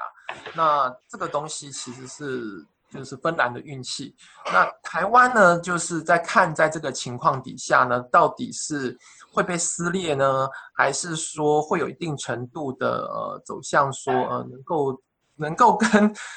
呃，这个这个就就不真的就不知道了，走走向芬兰模式，那这真就就不知道了。那我觉得目前的态势看起来，整个台湾能够跟中国有比较和缓的迹象是比较机会比较少的，这确真的是比较少的。我我我真的会觉得中国的状况是说，中国是呃目前是非常不会处理它的周边区域怎么跟周边区域相处的问题，呃，包括香港。包括新疆跟西藏，还有包括台湾，那这个这个周边区域的治理，真的是目前中国呃的一个非常非常大的问题。那中国它也没办法放手，因为它一放手，它会就牵扯到这些周边区域的呃地缘政治战略会跟他完全唱反调，他也是没办法接受的。所以，所以他就必须牢牢抓住。那这个牢牢抓住的情况底下，他又会做出一些非常非常呃奇怪跟糟糕的事情。那又会内部又会矛盾的非常非常的重。那这个是目前中国的周边非常非常大的危机。那这这个也是另外一个问题啦。嗯嗯嗯，明白明白。中配跟呃不是明奇跟天龙，你们怎么看啊？就是台湾的这一块，台湾跟两岸关系这一块。感觉问题我说不出来，因为我对台湾关系不是特别特别熟。啊，明白。呃，明奇呢，就是我我觉得，就是我的一个看法就是，台湾在现在的中美的这个关系里面的重要性不如以前了。就是以前的话，就是因为整个呃，就是北京和美国这个建交。是一直就是以相对台湾跟美国的这个关系，呃，来旋转的。就是说，以前这这两个是两个平行的坐标系，都无法脱离彼此。但是现在，北京和美国之间的这一条关系已经不需要有台湾的这个问题作为这个作为一个支撑，它已经有它自己的逻辑，已经可以自己在。呃，运行了。这当然不是说台湾完全不重要，就是仍然是一个很大的问题。就是比如说，当很常见的这个美国对于台湾的军售，包括中国对于台湾的这个大陆对于台湾的这个这种政策，都会成为中美关系当中的一些呃影响。但是这些影响从以前的 headline，从以前的头条，变成今天的可能更多时候变成一个副角。呃，所以。我是觉得现在台湾更多的时候只是作为一个呃触角的这个形式，这个呃中配这个不要误会哈，我不是说就我不是贬低这个台湾，但是我只是就事论事，呃，比如说今天彭斯讲讲到台湾，提到台湾，他的意思更多的是为了加强他在中国就是。强调中国现在的价值的弱点的这一点，如果不是为了这一点的话，他提这个台湾其实没有什么太大的本身的这个作用。当然，你可以说他对于呃这个台湾来说释放了一个善意，但是呃已经之前出现过很多次这样的情况，就是我们会看到美国其实表现出了相当的意愿，可能还不是非常强，就是可以在台湾的问题上。如果他看到跟北京有相当大的利益的话，他可以在台湾问题上做出一定的妥协。我觉得这可能也是一个很多人心里面心照不宣的一个主题，就是可能到了未来的某一个时刻，美国可能就需要渐渐的从台湾的这个事情上慢慢的退出来。那，呃，这个我们现在当然还远远没有到那个阶段，但是我只是想说，在过去的这几年当中，我们看到就是说。美国在台湾的问题上已经不再那么坚持了，所以说也给了北京很多进取的空间。就是说，哎，你没有主动的反对，你没有明确的反对哈，那那那我就再多往前进一步哈。我当然，我对于这个台湾的这个制度，我还是有很多好感。但是说实话，在这个问题上，我有一定，我我表示比较悲观。我觉得，如果说这个北京把这个作为自己议程的这个重点的话，美国在呃正常情况下不太会有特别大的阻力，可能就是一步一步的北京一步一步然后美国一步一步退这样的情况。当然，现在有一个出现，如果说中美进入全面对抗的这个模式的话，台湾当然会成为一个很重要的一个 leverage，一个一个一个砝码。呃，但是我有一点怀疑这样的情况会持续多久。我我要听中佩跟明奇辩论，快点。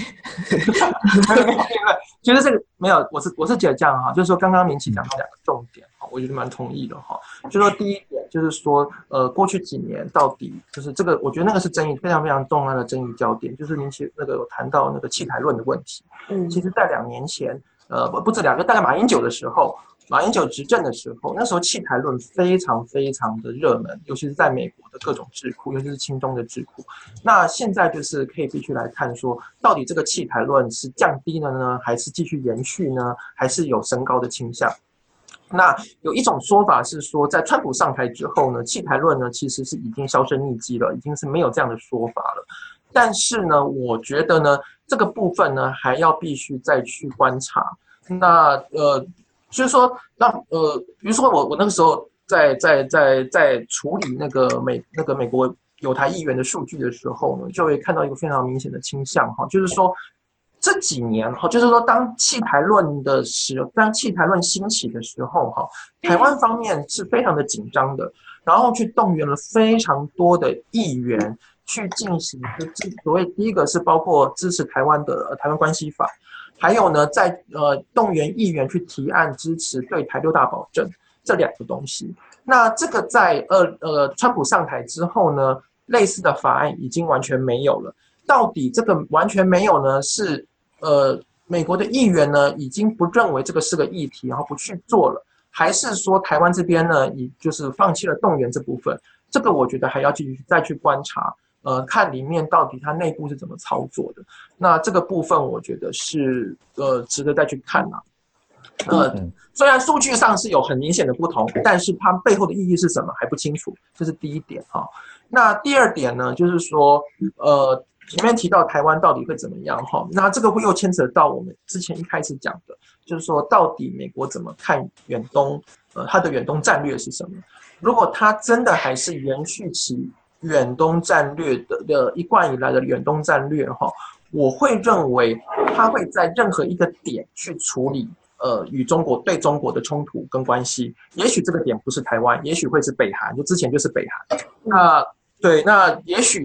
换到北换到台湾，也许会变成菲律宾，也许会变成南海。那我的确不认为台湾的部分呢有这么必然性的就成为冲突的核心，因为呢，呃，台湾本身的两党的政治也有很大的的不确定性嘛。比如说在十一月的选举之后，假设就我们假设假设整个绿营蓝营又看起来又重生了。也许那个整个局势又会完全不一样了。对于美国跟中国在怎么面怎么处理台湾问题，可能他们要怎么用这个台湾，可能又会有不同的想象。所以我觉得这个部分还可以再观察。呃，我同意这个美国对于台湾的态度跟他整个东亚的调整当然是非常有关系。但是我刚才的我我想强调的一点就是说，在很长的一段时间里面。美台关系本身是可以，就是本身是可以自给自足的，它自己可以完全有自己的逻辑来进行发展。现在美国对于台湾的态度，已经不能够说完全，已经绝大部分取决于他对中国的考量是什么，以以此台作为他把对台湾政策作为一个中国政策的衍生物来计算。如果他对中国要进行一个大的交换的话，台湾很有可能就作为这个交换的一部分。可能是这个有可能，这个当然有可能，这个当然对对，所以我想强调的就是说，现在美台不是一个可以单独生存的一条关系线，它必须在美中之间，它才有它它的它的重要性才体现出来。另外一个，我这个可能是呃比较比较比较这个细碎。我最近看到一一个事情，就是美台湾最近有一个贸易代表团去。呃，Iowa 还去美国中部几个农业州去签了单这个大豆的进口协议，很有意思。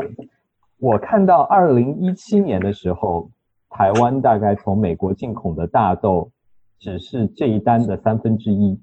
也就是说，台湾要不就是在一年之间大豆的需求突然暴增了三倍，要不就是我认为很可能的一种情况，就是这个其实是一个贸易的转口，它因为。有这个 a 克法，我还特意查了 a 克法这个大豆的税率 a 克法大豆税率是零。对，所以说这个大豆又是非常容易混合的这种这种农产品，它不管做成有，很有可能就出现一个台湾就会变成一个贸易转移的这样的一个渠道。那这个这个非常有趣，因为哈这个团哈这个团我也特别注意了一下，其实这个团是非常政治性的团。第一个哈，它表面上看起来呢都是台湾的贸易商区，它并不是台湾政府去买。他是台湾的几个油商，就是所谓的。我看到他领头的什么食用油协会的会。对对对对。但是呢，你要看他接待他的议员，完完全全就是长期的青台议员。那他们的说话呢，也非常的政治性，就是非常非常的政治。那我那个时候刚好也在那个川普跟刚好也正在讲说那个那个中国干预那个美国其中选举嘛。那个时候我就开玩笑说。这个团呢，就是完完全全就是台湾干预美国的其中选举，对，这个非常明显，就是说，包括像那个爱荷华那个选区的那个第四选区的那个 Stephen King 嘛，他是长期的青台议员，他讲的话，他就是接待这个团的，他的那个讲话非常的政治性，那又去密苏里啊，又去那个密西根，我觉得那个这个团呢，呃。至于说会不会呢，把面子做给了那个美国议员、美国的共和党议员、美国的青台议员，然后呢，实际上把这个这个东西呢卖给转转手卖给中国，对，这个也是的确有可能的啦。我我当时就觉得，我觉得这个台湾这个是两头讨好的一个非常好。对对对对对对对对对，的确有可能啊，的确有可能啊，对啊，他就两头讨好嘛，但是他无法解释为什么你会突然一夜之间要增加三口的大豆进口嘛，增加三倍的大豆进口。对呀对呀，是啊是啊。哎，不好意思，我刚才 mute。我想问一下，他们去的是哪个地方？啊中北离你近吗？哦，他去华府嘛，去华府签了嘛。那华府签了，就跟那个大豆协会嘛，大豆协会签了。然后他还去，当然还去了一些，哎，好像是密苏里还密西根，我有点忘记了。你知道有埃瓦，但是其他州。俄亥俄俄亥俄那个呃俄亥俄定有对啊，对，那细的我就不，我主要是看那那些议员是谁，然后因为跟我的数据有有有有有关系嘛。哎，我大概就看那些议员。然后他们到底讲了哪些话？这样子，明白，明白。所以，呃，我我想，我想问一下，台湾现在对这个这个演讲有回应吗？我没有，我还没有仔细，还没有看到，还没有看到，还没有看到。会，肯定会有的，对吧？肯定会有，肯定会有。不是说总统府已经表示欢迎了吗？我刚才看到。是吗？对，我刚才带小孩，我我在我在 WhatsApp 上看到有人在转。啊啊！总统府表示什么欢迎啊？欢迎啥？是。大概的意思就是说，Pence 表扬了台湾，然后我说好啊。哦，好的，就是欢迎中国发展台往台湾道路走，是吗？呃，好，我想问一下，就还有可能还有两个问题左右，就一个是，嗯，大家觉得这现在这个演讲会有比较快的政策后果吗？然后如果没有的话，长期的走向？就是大家怎么看？可能各自可以讲一下。呃，明奇，要不还是你先来吧？你好像觉得不会有这立刻的政策后果，是吗？呃，不是，我就觉得没有，不会。这这个演讲本身不是不不意味着一定会有，但是，嗯，呃，它会，它通常是一个前兆，而我认为这个后面后续的政策跟进是很有可能的。嗯，就是比如说之前，呃。比如说之前这个彭博呃不 FT 爆出来，就是其实，在可能在去年，川普就已经考虑过这个所谓停止中国学生签证的这个计划。所以这样的动作，不管你可可能这个他不一定完全都在考虑，但是这样的提议一直都是有的，因为他手下的这几个人，对这个呃那这个这个 USCR 的这个赖特希泽还有。呃，包括 Bannon 的这一整套理论，纳瓦纳瓦罗这一整套理论，都是围绕着中国在进行的。所以这些人隔三差五的都会提一个关于中国的想法，这个很难保证没有哪一天这个川普耳根一软就就执行了其中的一个。我觉得这个机会是非常非常大的。那至于这个这样的政策会有什么样的？我们而且像就像刚才天龙讲的，我们已经看到了很多这样的动作。一个是最近的几个例子，一个是 FAA 里面这个六六百亿的这个这个拨款。那另外一个再更早一点的，其实因为钱实在太少了，所以连媒体都没怎么关心。美国提出了一个印太的一个什么经济合作计划，其实呢就是一个迷你型的呃 TPP，超迷你，因为钱他投入的钱很少，但是这个就已经显示出他已经在考虑说我要，以前就是因为我退缩的太厉害，导致中国全面进进军了国际援助的这个市场，现在我要重新的把这一点站出来，包括欧盟也有这样的动作，欧盟。最近呃非常出人意料的宣布了一个对非洲具体是多少钱我有一点忘记了，但是我问了一个在这方面比较专业的一个朋友，他当时就说他们当时从来没有人想到欧盟今年还会有一分钱在这个上面提出来，但是竟然大概也提出了好几百亿吧。所以就是说中国作为一条鲶鱼，已经搅动了很多这种这个传统 OECD 国家的这样的反应。所以，美国在接下来，特别是在经济领域，跟进一系列的这个动作是很有可能的。甚至它的一些国内政策，虽然说不直接对着中国来，但是都是以中国为假想敌也好，作为考虑对象也好。比如说这个 CFIUS 的改革，这个外国投资委员会的这个改革，这个就是它虽然不直接没有把中国写明白，但是所有人都知道，这个就是针对中国投资来进行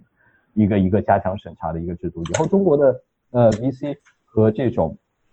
小额的这种投资人，特别是投资科技企业的，在美国日子会非常非常的难过。那么接下来还会有一个，呃，就是它可能会有，就是美国国内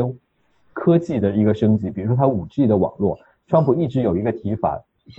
但呃，有的人觉得这是一个疯狂的想法，他要说要国就是国有化美国的下一代五 G 的网络，以美国的标准来说，这是一个疯狂的想法，但是。好像如果他能够把这一套论述发展到出我们要跟中国竞争科技领先的地位的话，可能就没有那么多的反对了。我这只是举个例子而已，类似的例子还有很多。比如说他今天又点名了这个 Google，说 p a s 直接就是要求 Google 说你们不要在中国去开发这个 Dragonfly 的这个东西，因为中国的这个这个言论自由的问题，因为网络审查的问题，这个就已经是这个就是政策，他开始。在在不鼓励，没有明确的禁止，在至少是强烈的不鼓励美国的企业在在再到中国进行某一类的活动，也限制中国的企业到美国进行某一类的活动，这个是不是政策？嗯，明白。但所以你觉得就是再往下的这个政策上比较集中，还是会在经济上体现出来，对吧？对，就是现在大家只能够，我还是有一点希望说，尽量不要延烧到安全领域，因为。一旦进入了安全领域的话，到时候就会成为这种安全利益压倒一切。因为传统上来说，你拿经济顾问的地位总是没有安全顾问地位大。如果你这里面涉及到所谓国家安全的话，很容易被别人就是就是这个所有的问题都成为以安全为中心的问题。这个时候和解或者说达成妥协的空间就更加的小。但是，嗯，以现在的情况来说，不是。没有这个可能，但是只是说，相比经济方面的动作来说，这个迹象还小一些。哦，明白，我还以为已经到这一步了。那那个，那其实我比明奇更悲观一点。是天龙，你说，嗯。因为这一轮的贸易战，川普打的理由就是以国家安全理由打的贸易战。对。对吧？他一开始他就是说，啊，我们要对，他对自己的盟友征收关税都是以国家安全为理由。虽然这看起来是个很疯狂的理由，但是。的确是有法可依，对吧？所以他继续打这个理由继续搞下去也不是不可能。然后在对华问题上，这一轮贸易战其实参与的也不光是那个财政部跟贸易代代表，我们可以看到像国务卿啊，像这个什么，甚至国防部长都卷进来了。就这种传统的国安团队已经很深入的涉及到这个方方面面的这个中美经贸谈判的这个。过程之中吧，而且我们可以看到，就是前两天那个通过了这个美国、墨西哥、加拿大协议里面，他们也禁止就是任何一方与类似中国这样的这个非市场经济去达成这个贸易协协议。如果达成贸易协议的话，另外两方就有权利去退出啊，或者是另外两方要提前三个月知道啊，这其实算是一种美国以侵犯这两个国家主权的一种方式来命令这两就享享受了这么一个 veto power，享受这么个否决权。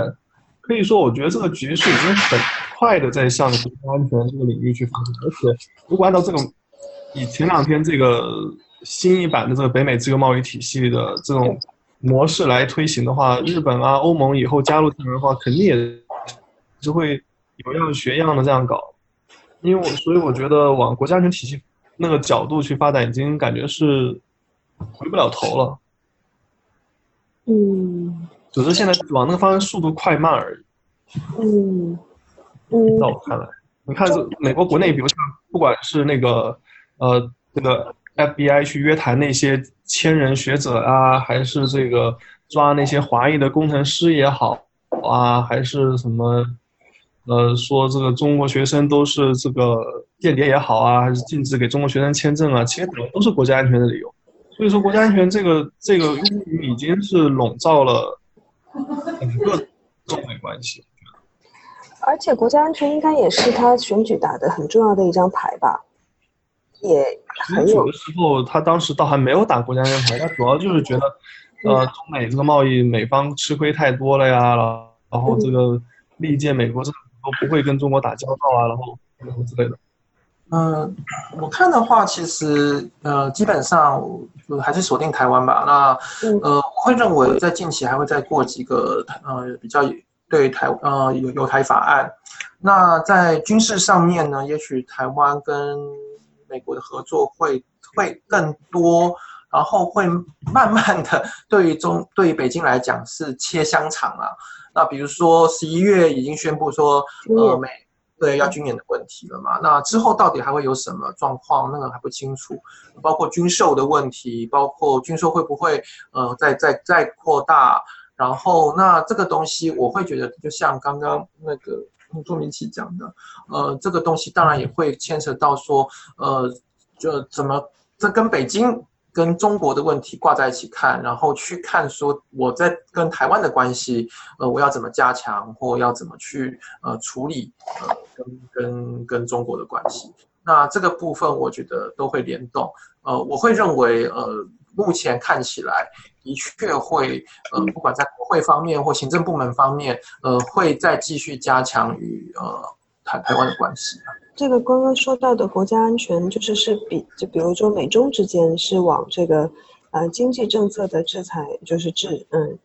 我我我觉得如果就牵就如果已经呃牵扯到两岸关系的话，它明显就已经不是经济问题，那就明显的它就已经呃碰触到了中国呃某某些在呃呃战略上面，还有国家安全上面，甚至民族主义上面的一些神经嘛。那这个部分我会觉得这个这个部分已经已经是碰到了啦。说真的，已经是碰到了。嗯嗯，明白。你你你你们会对爵士就是有失失控的担心吗？不是完全没有可能，是吧？我觉得看失控的定义是什么吧。也许就就算怎么样，都都是都是都是呃都是白宫或者是中南海认为的可控吧。就就比如说，就像是乌克兰，乌克兰也许对于呃欧美跟跟呃那个克里姆林宫来讲是可控，对，也许像现在叙利亚也是可控的，对，啊，就看好这个控制的定义是什么，对，明白。刚才天刚才是天龙说的吗？还是谁明奇说的？完全没有可能。我我说不是完全没有可能。哦哦哦，不是完全没有可能，怎么说？就是。就是现在目前为止，这个是北京还是表现出来的比较克制，呃，主要的原因还是因为国内的经济状况现在处于一个非常非常难过的一个一个阶段，所以说说实话，在经济上面，不管是跟着美国的关税啊，还是其他的动作来说，没有什么回旋的余地。但是这个就像我刚才说的，现在感觉中南海是在这个事情上没有下决心。而只是仍然保持着一个观望的一个态度，期待美国先动。但是美国现在做出来很多动作，就是说其实球在你的那边，也根本没有什么东西要动的。我把这个桌子都已经掀翻了。那我我就是觉得在这里，在在这样的这个情况下，如果说呃就是双方擦枪走火的机会增大。我我不觉得有任何一方有意愿来把这个事情呃扩展到安全领域，或者说把它去升级。但是冲突往往都很多时候都是误会，都是擦枪走火的产物。当你没有有效的管控的机会，没有没有有效的对话的渠道，当你没有比如说两这个双方的军队之间交流全部中断。然后在南海经常有这种近距离的对峙，这样的时候就会这这就是酝酿冲突、酝酿失控的土壤。你哪天飞机再擦撞撞一下，这个就是很大的问题。嗯嗯。而且就像我们一开始说的，这很多事情都是偶然事情所造成的。一战以前的时候，大家也不会觉得这个仗能打起来，大家也觉得那时候全球化水平非常高，各国这。经济的依赖程度非常高，然后这个英国国王跟德德国皇帝还是表兄弟，对吧？这根本没有理由会打起来一家人，但说打就打起来了，对吧？嗯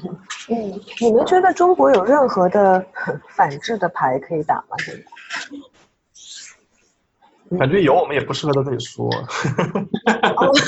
哦，这样子吗？哦，好的，有吗？我怎么怎么感觉想不出来呢？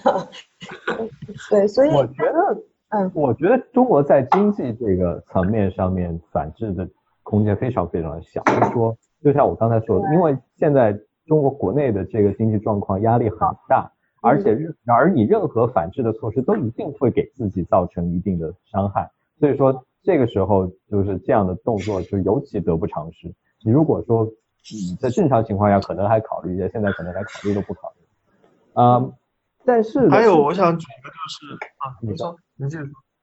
哦，我是说，就像我们那个这一次我们那个打击美国的这个贸易产品，主要是打击农产品。为什么打击农产品呢？主要打击农产品，一方面是出口量很很大嘛，另外一方面就是你打击其他产品，就很多产品其实都有中国的供应链在里面，只能打击农产品。农产品是唯一可以确定它百分之百是 made in America。嗯嗯，对，是的，嗯。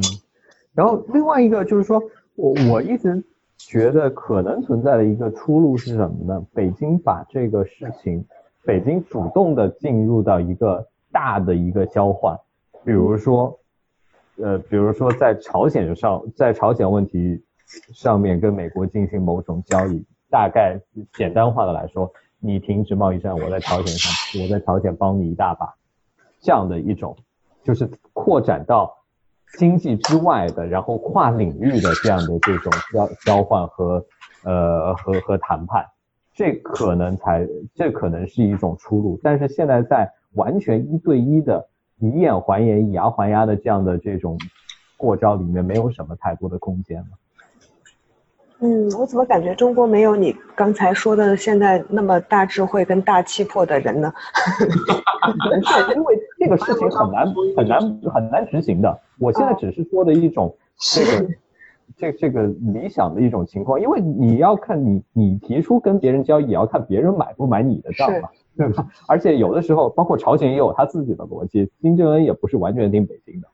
嗯，对。川普或者说彭斯这次为什么把这个事情给扩大化的一个原因，我觉得也是因为关税这边已经打完了，打贸易战已经打打到头了，只能打把战场扩大到别的领域去了。嗯，那如果有有就因为有人说，按照这种打法，就是中国如果也没有什么像好的反制，就是就是呃好的处理方法的话，就你之前还有人说贸易战要打二十年，看起来不用二十年，两年就打完了吧？这个。这两年加点就掏空了吧，应该就。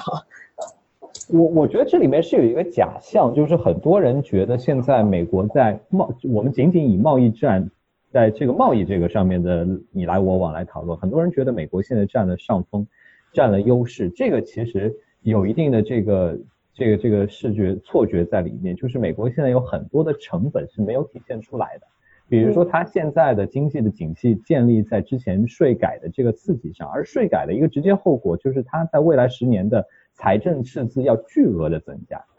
这个基本上是一个很难，你的到十年之后，这个一定会成为一个问题，这个是毫无疑问的。但是问题是你在头一年的时候，大家感觉不到这个问题。呃，美国长期以来的这个贸易赤字保持在这样的情况，因为它的财政赤字要增加，它的贸易赤字一定也会增加。所以说，贸易战解根本解决不了它的赤字问题，而长期的它的消它的这个呃关税一定会转移到它的消费者身上。现在的很多问题就是说，就是很一个是有时间的延滞。第二个，贸易的就是整体的经济景气掩盖了很多贸这个消费者的痛苦。当你经济进入到一个调整的时候，这种痛苦就变得很难受了。这个时候，大家会觉得啊，其实美国也没有完全占这个上风，因为这里面的基本的经济的逻辑是摆在这边，就是所有的关税都一定是杀敌一千自损八百，如果不是自损一千两百的话，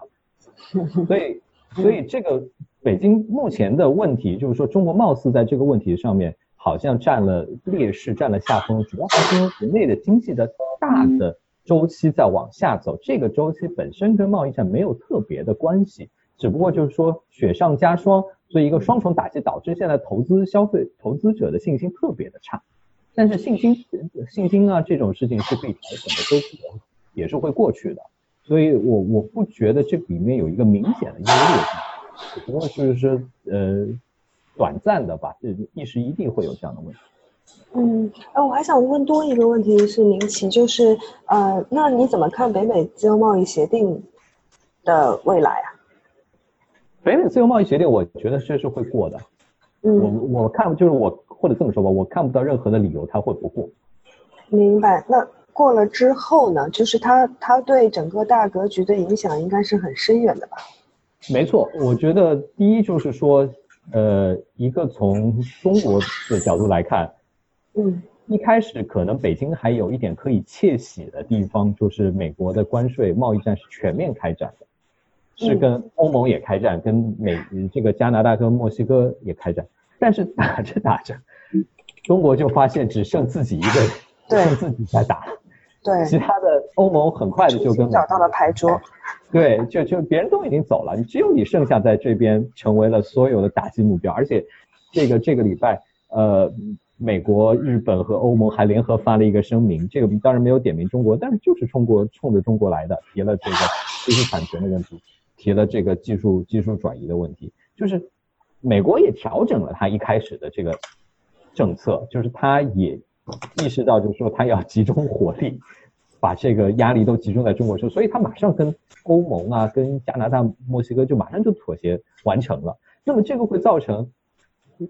造成一个什么问题呢？就是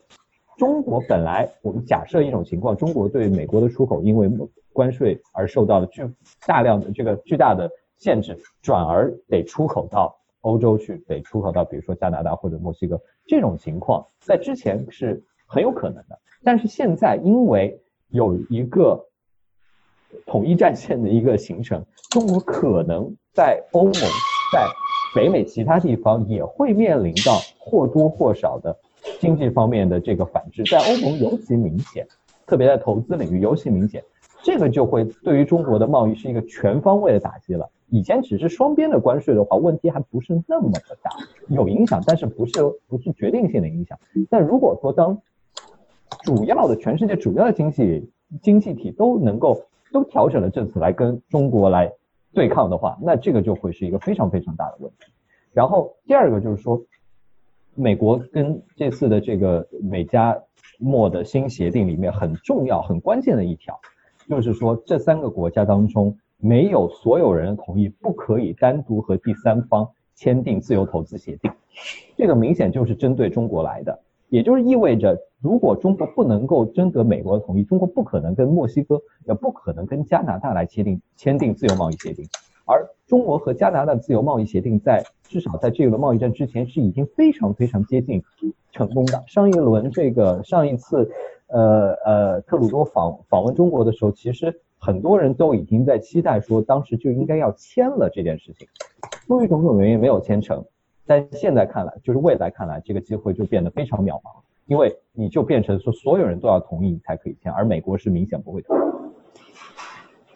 嗯，明白。嗯，对我还想问一下，刚才呃中配就是关于嗯，因为我们刚才谈到的是中国这边会就猜测中国这边会有什么样的反制，或者还有什么牌可以打吧？你觉得台湾未来有什么可以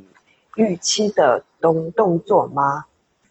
台湾呐，台湾这边，呃，我觉得其我觉得还是要等那个选举之后的状况。哎，现在目前来讲，呃，我觉得小英的状那个蔡英文的状况，他还是比较低调一点。当然，美国这边有友善的表示，他们这边当然还是会会有声明表示感谢之类的。但是我不觉得会有大的动作，呃，根本呃根本改变的动作。那之后，呃，美台湾这边的呃美国的其中选举十一月初嘛。那台湾这边的县市长选举是十一月底，那选举结束之后，我觉得会有一些比较明显的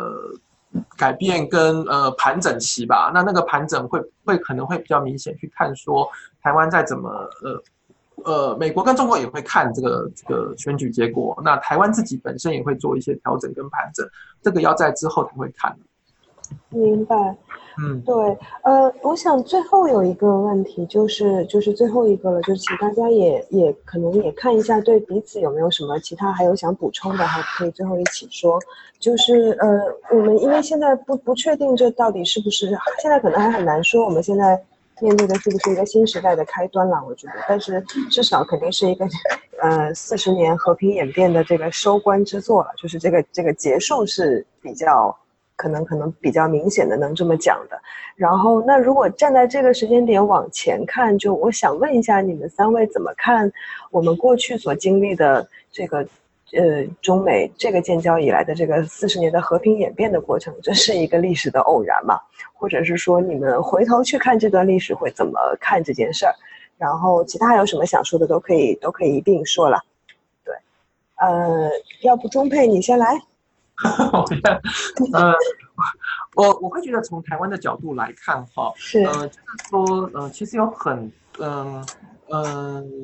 就是也是这一阵子的感想啦，哈，就是说，呃，台湾不论是统派或独派，或者说是左派或右派，哈，在看整个中国的发展，或在看整个美中关系呢，其实在过去，呃，都有一个呃莫名的期待啦。那那个期待是说，中国会往越来越往好的方向发展。那我们都按照这个方向呢去做一些布局跟想象。嗯，那不管是统一或独立，然后左左右都都有这样的，最后都有这样的一定程度的，呃，一定程度的去想这个事情。但是我觉得在这这这一阵子以来，哈，那就是包括习近平的上台，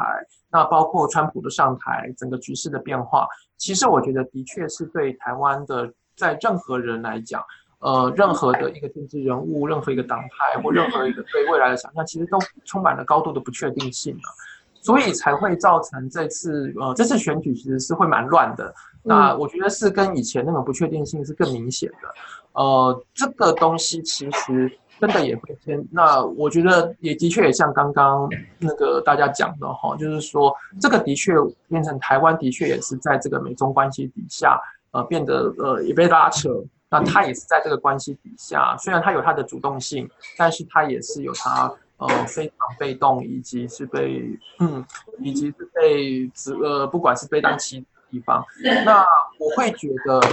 嗯，这个部分呢，嗯，可以说是在。美中还有台湾的关系底下，这四十年来的发展底下呢，呃，我会觉得是一个很大很大的变化啦。呃，那从一开始整个台湾，因为台湾之前其实会有一个想法，就是说，OK，呃，台湾是从战后开始走，呃，开始走出口导向，然后呢，慢慢富起来之后有中产阶级，然后就有民主化。然后就这样一步步走过来，其实会有不管是当时的马英九，或者甚至民民主民民进党的部分人，其实都会认为中国也会按照这个路线去走。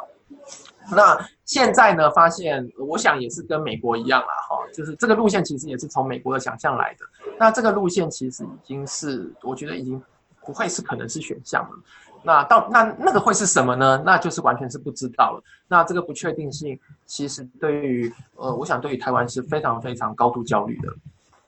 嗯，明白明白。呃，林奇你怎么看？对，我非常同意钟佩讲的这这这个观点哈，就是说中国的特别在习上来以后，表面上政治上体现出来了，表现出来一种超强的。稳定性出现一种刚性的体制，但是其实，在宏观的环境里面是后果就是高度的不确定性。嗯，呃，不仅仅是中国内部，对于周边的台湾来好也好，香港也好，对于甚至乃至东南亚的国家的来说也好，都体现出来一个不确定的因素，因为大家开始怀疑说，中国之前的这个方向不是说一定会是这样的，你不可以把它想当然的认为中国就一定会朝这个方向去走。另外一个从中国国内改革的这个角度来说，也是。你开始意识到说，改革不是一个默认的配置，在很长时间以来，我们都包括我自己的就是人生经历，就是我的生活经验，就是中国一直都是在进行各种各样的改革，然后经济是一直都会高速的成长，所以很多人的个人经验就说，经济一直都会越来越好的。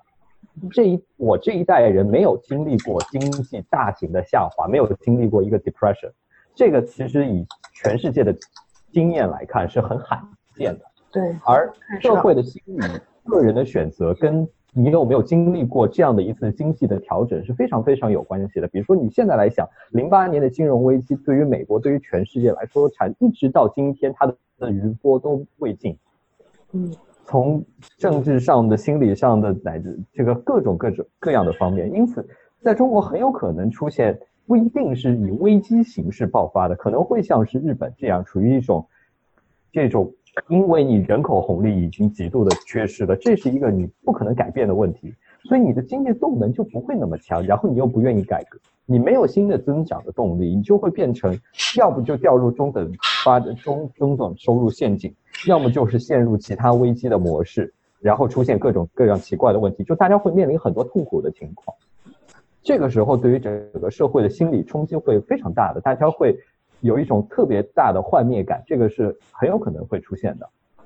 那呃，你就像这一轮在 P to P 泡沫爆发了以后，对于很多人来说是第一是投资者教育，告诉你投的钱是有可能拿不回来的，很多人这是第一次碰到。第二，告诉你说，你个人的财富也好，经济这个整个社会经济情况也好，不会是永远向上的，有可能有的时候是要向下的。那么，这个其实表现在经济层面上来说，对于个人很多你储蓄的选择，对于你投资的选择，会有会有很大的影响。那么，再从政治的角度来说，也是提醒了我们说，中国的这个改革其实是非常困难的，特别是早期，你说从七八年开始改革，当时有很多很显而易见、很容易，就是你花很小的代价就可以取得巨大。这个效果的一些小的动作，你比如说，你仅仅开放让农民能够到城里来，这一件一件事情就已经可以释放巨大的生产力了。但是到了今天，这种简单的事情、容易的事情都已经做光了，剩下的都是非常难做的事情。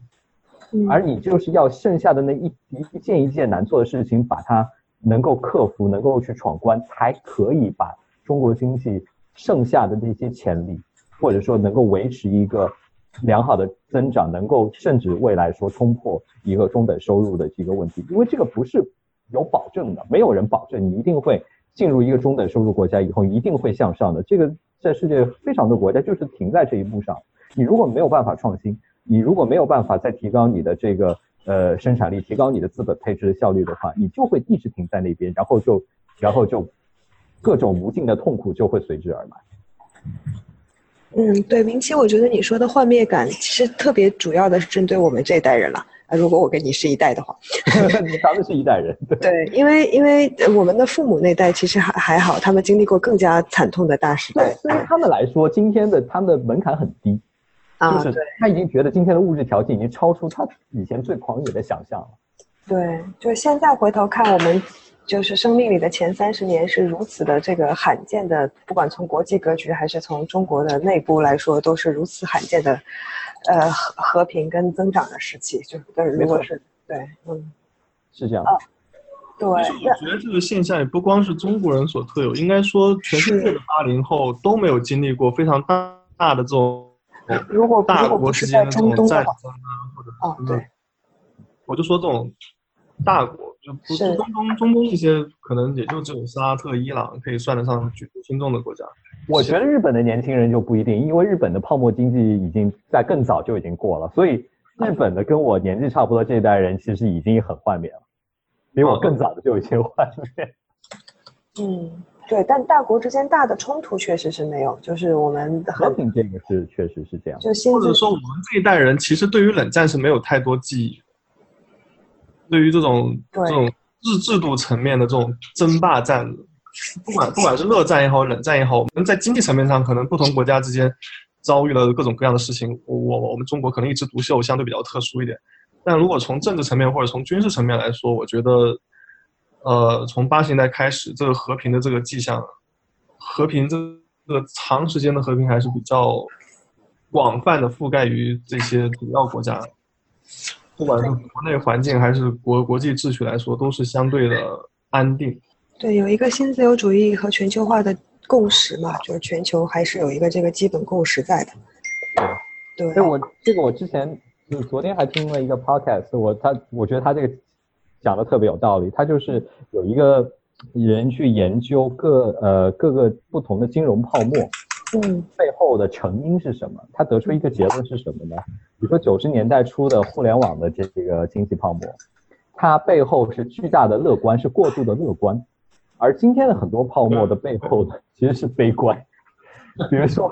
现在很多泡沫存在于比特币，嗯，比特币或者说大麻股票。嗯，它的背后其实是比特币，就是对于货币体系的不信任，才会有人创造比特币。嗯，大麻就是典型的这种像口红一样的，只有在经济不好的时候，它的它的销量会特别好。